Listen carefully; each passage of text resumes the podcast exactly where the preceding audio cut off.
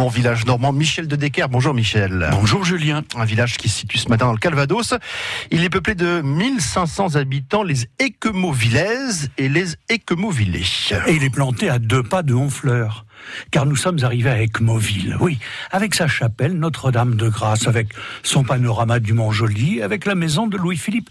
Une maison dans laquelle le vieux roi des Français détrôné et la pauvre vieille Marie-Amélie, son épouse, avaient trouvé refuge en février de 1848, après avoir roulé toute une nuit la peur au ventre au fond d'une vieille voiture et en attendant de trouver une embarcation qui accepterait de les conduire en Angleterre. Cette maison qui porte une plaque pour rappeler l'événement historique, est devenue par la suite la propriété d'un journaliste, scénariste et dialoguiste dont le cinéma d'Honfleur porte judicieusement le nom, je veux dire Henri Janson.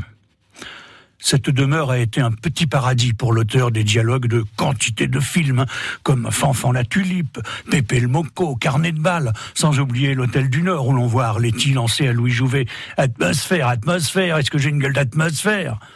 Ah, il ne manquait pas d'une certaine audace, le cher Henri Janson de Honfleur. Un jour, par exemple, le fameux réalisateur Fritz Lang lui envoie une assignation pour lui réclamer un million de dollars sur un film qui n'allait pas être tourné et pour lequel Janson avait touché de gras avaloirs. Or, le télégramme de Fritz Lang contenait une coquille, une faute quoi, parce qu'on lisait molar au lieu de dollar. Eh ben, s'écrie Janson, je ne refuserai pas de cracher au bassinet, je paierai même en salive sterling.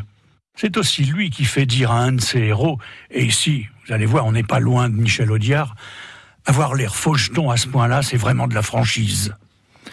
Il détestait la guerre. Oui, disait-il, la guerre, ça commence toujours par des marches héroïques et ça finit toujours par des minutes de silence. Michel Serrault a vécu dans notre village normand, lui aussi, au Clos de Grasse exactement, une propriété qui abrite aujourd'hui de merveilleuses chambres d'hôtes. Effectivement. Merci Michel Dedecker et un coucou amical aux habitants d'Equemoville. France Bleu Normandie.